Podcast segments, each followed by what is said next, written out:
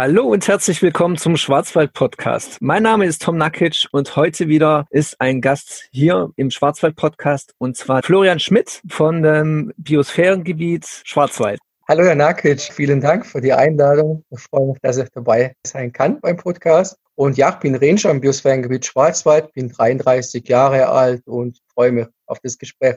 Ja, gut, damit es nicht gleich zu Verständnisschwierigkeiten kommt, dann erstmal die Frage, was ist überhaupt eine Biosphäre? Mhm. Ja, das ist eine gute Frage. Also eine Biosphäre, das kann man wie so eine Modellregion äh, sehen. Und zwar, da gibt es drei Zonen in der Biosphäre. Das ist eine Kernzone, das ist drei Prozent der Gesamtfläche und eine Pflegezone, das sind 29 Prozent der Gesamtfläche. Und das Größte sind 70 Prozent, das ist die Entwicklungszone. Das Hauptziel ist, dass man da Mensch und Natur in den Einklang bringt. Also in der Kernzone, da soll zum Beispiel der Urwald von morgen entstehen. Das heißt, da haben wir auch gar keine Eingriffe von den Menschen. Ja, der Wald soll sich da frei entfalten können und die Natur, die Tierwelt und was alles dazugehört. Und in der Pflegezone im Südschwarzwald, das ist ein sehr wichtiger Punkt, weil wir haben hier viele Landwirte, die machen natürlich so Offenlandhaltungsmaßnahmen hier, dass die Region nicht zuwächst mit Fichten und ja, die Entwicklungszone, das ist, äh, wie gesagt, die größte Zone. Da leben wir, da ist die Wirtschaft. Und das Biosphärengebiet fördert zum Beispiel auch die Wirtschaft, also dass die Region gestärkt wird. Wir reden jetzt also von insgesamt drei Zonen. Allerdings stellt sich da auch die Frage, was alles vom Schwarzwald denn dieses Biosphärengebiet beinhaltet. Ja, also das Biosphärengebiet Schwarzwald, vorneweg, es gibt zwei in Baden-Württemberg und hier am Schwarzwald sind wir eins davon. Also wir liegen im Süden des Schwarzwaldes. Ein nördlicher Bereich von uns, das ist zum Beispiel auch nur die Stadt Freiburg, also mit Freiburg-Kappel. Und südlich geht es fast bis nach Basel runter, also Schopfheim ist die Grenze. Und westlich gesehen ist das kleine Wiesental das Ende. Und östlich geht es bis an den Schluchsee, also eine ordentliche Fläche mit 63.000 Hektar. Und was kann man dann alles in diesem Biosphärengebiet vom Schwarzwald entdecken, was man sonst in der Region oder im Schwarzwald jetzt im Allgemeinen eher nicht findet? Ja, das ist eine gute Frage. Also der südliche Schwarzwald, ja, das ist eine Region, das sind viele Almweiden, also viele Offenlandflächen, aber wiederum auch viele Wälder gibt es da in der Region. Das ist einfach die Abwechslung und das ist auch der Grund, weshalb wir hier im äh, Süden, ein Südschwarzwald, ein Biosphärengebiet haben. Und das ist einfach ein Alleinstellungsmerkmal, diese offenen Flächen. Vor allen Dingen, da, da ist eine riesen Artenvielfalt, wenn man da von, von Vogelwelt äh, bis zum Baum, Pieper, Feldlerche denkt. Aber auch die Pflanzenwelt, also es gibt alpine Pflanzen wie Arnika auf dem Schau ins Land zum Beispiel oder auch die Weidbuche, das ist eine besondere Buche. Ja, da haben die, die Rinder haben da ein bisschen an der Buche, eine Knospen rumgefressen und die Buche, die entwickelt sich dann so, dass der Muttertrieb immer mehr und mehr austreibt und diese Buche wird immer größer und größer. Also das müssen Sie mal anschauen, also Weitbuche, sehr interessant. Mhm. Ja, ich würde sagen, was diese Region hier auch noch auszeichnet, das sind die enormen Höhenunterschiede. Also bei Schopfheim, da haben wir um die 300 Meter über Meeresspiegel und es geht ja bis in Belchen, also der liegt äh, 1000, auf 1414 Meter oder Herzogenhorn ist sogar noch ein Meter höher. 1415 Meter. Also es ist abwechslungsreich, ja. Ja, abwechslungsreich ist ein gutes Stichwort, weil es gibt doch sicherlich auch verschiedene Vorzüge, je nach Jahreszeit. Jetzt haben wir gerade Winter. Wann mhm. lohnt sich denn ein Besuch am meisten oder lohnt sich der überhaupt immer? Also ich würde sagen, jede Jahreszeit hat etwas Besonderes. Jetzt vom Frühling schon angefangen, wenn, wenn die Blüte so langsam anfängt zu blüten, erblühen. Das ist wunderbar. Also wie jetzt auf dem Schauinsland im Frühsommer auch da ist der Schauinsland gelb mit Arnika, also mhm. wunderschön. Aber auch der Herbst, also das hat irgendwas von Indian Summer. Und der Winter, klar, also mit dem Belchen und Herzogenhorn, da haben wir hervorragende Skigebiete, also sei es jetzt auch Langlauf. Ist wirklich eine schöne Region, also man kann einiges machen hier. Wenn man Naturliebhaber ist, da findet man immer was zur gewissen Jahreszeit lass vielleicht mal ein bisschen über Ihre Ranger-Tätigkeit sprechen. Sie haben es ja mhm. vorhin schon im Intro erwähnt. Sie sind Ranger vom Biosphärengebiet und mhm. damit sind sicherlich einige Aufgaben und Projekte verbunden. Welche Projekte konkret setzen mhm. Sie denn um? ja, also zu Projekte, da fällt mir jetzt gerade ein, wir haben zum Beispiel eine Junior Ranger Gruppe, da haben wir einige Jugendliche, also Kinder zwischen sechs bis 13 Jahre etwa. Wir wollen sie früh in die Natur bringen, also sensibilisieren, den Naturschutzgedanke und einfach vertraut machen mit der Umgebung, aber auch die Regionalität hier im Südschwarzwald zu leben. Und es kommt wirklich gut an. Da haben wir jetzt auch eine Volunteer Ranger Gruppe gemacht. Das ist jetzt schon für Jugendliche, also von 14 bis 18 Jahre. Da wird es dann schon ein bisschen anspruchsvoller.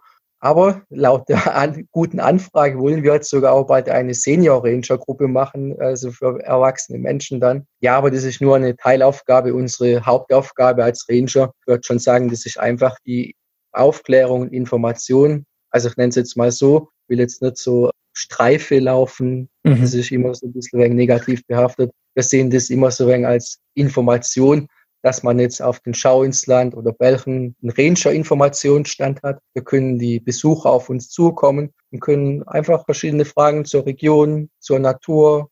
Wir freuen uns immer und wollen halt einfach sensibilisieren und wir bieten auch Führungen an. Und was aber auch noch eine wichtige Aufgabe ist, ich habe ja schon die Kernzonen erwähnt, da machen wir auch Monitoring. Also wir schauen, wie entwickelt sich die Kernzone, wie zum Beispiel zum Thema Auerhuhn, Auerhahn, wie viele Auerhähne gibt es noch mit der Zeit, also dass man einfach solche Zählungen macht. Sie sind ja nicht der einzige Ranger. Es gibt ja noch zum Beispiel Sebastian Wagner, der ist mir auch noch ein Begriff, ist auch ein Ranger vom Biosphärengebiet. Wie viele seid ihr denn insgesamt? Ja, also der, der Sebastian nicht, wir sind zu zweit ja. aktuell, aber ja, es ist ein großes Gebiet, 63.000 Hektar und muss sagen, ja, der Südschwarzwald ist ein beliebtes Tourismusziel.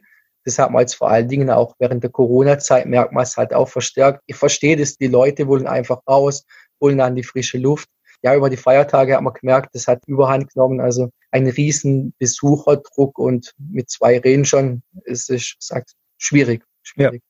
Vor allem auf so einer großen Fläche, wenn ihr unterwegs seid und den Besuchern ja Informationen anbieten wollt, ihr könnt ja nicht an allen Orten gleichzeitig sein. Wie regelt ihr denn das? Wann seid ihr wo denn anzutreffen? Habt ihr da irgendwie mhm. einen Plan? ja, ist eine gute Frage. Also am liebsten wären wir überall, mhm. aber bei so Feiertagen oder auch Wochenenden, da sind wir schon bei den Hotspots anzutreffen. Also sei es jetzt auf dem Belchen, Schau ins Land, Herzogenhorn. Wir versuchen, das immer so gut wie möglich aufzuteilen, aber es gibt jetzt so keine fischen Tage. Wir wollen es einfach gut aufteilen, dass man überall ein bisschen ist, vor allen Dingen bei den Hotspots. Ja, und was Sie jetzt auch erwähnt haben, das war jetzt die Corona-Situation momentan. Klar, viel freizeitmäßig ist jetzt unterwegs, vor allem Spazieren und Wandern im Schwarzwald. Das hat ja richtigen Boom erlebt jetzt während dieser ganzen Zeit mit Lockdowns und so weiter. Wie wirkt sich das aber trotzdem auf eure Projekte aus? Ich meine, Präsenzveranstaltungen sind ja jetzt nicht mehr so ohne weiteres möglich. Ja, so Junior Ranger oder Volunteer Ranger, solche Gruppen machen wir zurzeit nicht oder wir bieten jetzt auch keine Führungen an. Also es war ja mal, wo es ein bisschen besser war mit den Zahlen, konnte man die Führungen anbieten. Mhm. Man hat gemerkt, die Besuchergruppen, das sind andere Menschen, die da sind. Also ich sage jetzt mal, das sind eher solche Menschen, die vorher nicht in der Natur waren. Ich würde sagen, sie finden sich teilweise neu und gehen danach auch begeistert nach Hause, was man eigentlich so in der Natur entdecken kann. Und das freut einen dann schon besonders. Also es ist ein ganz anderes Publikum, also eine ganz neue Situation. Das heißt, momentan sind eher weniger Veranstaltungen geplant. Wie ist denn der Fahrplan für dieses Jahr? Wann habt ihr denn so angepeilt, die neuen Veranstaltungen auch wirklich mhm. durchzuführen wieder? Also zu Führungen, da war angedacht, dass die so Mitte April, also mit den Ostern losgehen sollten. Aber jetzt müssen wir mal abwarten, was Corona so macht. Wenn die Zahlen stimmen und okay ist, dann bieten wir es gerne an. Aber wenn es äh, noch nicht geht, dann äh, wollen wir auch als gutes Beispiel vorangehen und warten lieber noch ein bisschen länger ab und starten dann wieder mit vollen Tatendrang, wenn die Zahlen wieder besser sind, was man mhm. natürlich hofft. Bis dahin gibt es ja vielleicht den einen oder anderen Ort, den die Besucher noch selbstständig erforschen und entdecken können. Welche können Sie denn im Biosphärengebiet Schwarzwald besonders empfehlen? Also zurzeit liegt ja viel Schnee da. Was ich persönlich zurzeit liebe, das ist die Loipe zwischen dem Notschrei und Stübenwasen. Das liegt am äh, Schau ins Land. Das ist eine wunderschöne Loipe, die durch den Wald geht. Aber auch beim Belchen gibt's gute Loipen, also Hohentann, aber auch Herzogenhorn. wirklich schöne Gebiete. Es ist wirklich schwierig zu sagen, wo ich jetzt am liebsten hingehe. Jeder Ort hat sein Flair. Ja, und dann gibt es auch gewisse Regeln, die man draußen in der Natur einhalten sollte, wie zum Beispiel Wildruhezonen und gesperrte Strecken, die wegen Schneebruch und so weiter gesperrt sind. Die sollte man ja auch nicht durchqueren. Was sind denn so die häufigsten, ja, ich sag mal in Anführungszeichen Fehler, die Besucher im Biosphärengebiet machen, worauf ihr am meisten hinweisen müsst? Also wenn ich jetzt mal auf die aktuelle Jahreszeit schaue, da wir auch am Feldberg grenzen, das ist ja ein beliebtes Skigebiet, da gibt's halt viele Skifahrer, die abseits der Piste fahren und durch die Wälder fahren. Das ist natürlich sehr fatal und für die Wildtiere man muss sich vorstellen, die Wildtiere sind jetzt im Winterschlaf, die müssen Energie sparen. Und wenn da ein Skifahrer kommt und diese Tiere aufschreckt, verbrauchen die ziemlich viel Energie und das kann sogar bis zum Tode führen, was man natürlich nicht will. Mhm. Und das sind aktuell so die größten Vergehen. Also von daher bleibt bitte auf den Wegen, vor allen Dingen im Winter. Das ist eine kritische Zeit der Wildtiere. Genau. Ich denke, die Wege sind auch gut ausgeschildert, wo man langlaufen darf. Richtig, und genau. Also ich sage jetzt mal, nicht nur im Winter, sondern auch im Sommer sollte man natürlich auch auf den Wegen bleiben. Man muss da einfach diesen Platz den Tieren geben. Im Sommer, muss ich auch dazu sagen, waren auch Wildcampen großes Vergehen und da haben wir jetzt auch ein bisschen Probleme gehabt, aber jetzt hoffen wir mal, dass das neue Jahr zu diesem Punkt besser wird. Also kann man auch nur dazu sagen, dass man nur bei ausgeschriebenen Plätzen campen darf oder dass man halt vorher informiert, in welchem Gebiet das man ist, dass man vielleicht auch einen Landwirt fragt, ob man auf seiner Wiese zelten kann. Aber ganz wichtig, vor allen Dingen in keiner oder in keinem Naturschutzgebiet campen. Ja, und das ist ja eure wichtige Aufgabe, die Leute darüber aufzuklären. Wahrscheinlich ist vielen nämlich gar nicht genau. bewusst, dass Wildcampen in Deutschland an vielen Stellen nicht erlaubt ist.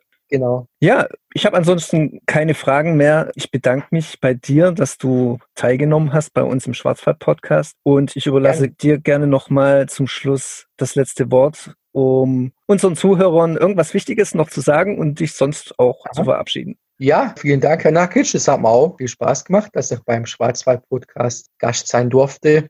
Und ja, mein letztes Wort würde ich jetzt mal sagen, bleibt auf den Wegen vor allen Dingen an die Skifahrer und bedenkt die Wildruhezone unserer Wildtiere. Die würden sich freuen. Dankeschön. Ja, danke. Und wir erfreuen uns dann auch einer gesunden Natur in Zukunft, wenn das auch berücksichtigt wird. Vielen Dank. Genau. Dann Gerne. bis zum nächsten Mal und ciao. Ciao.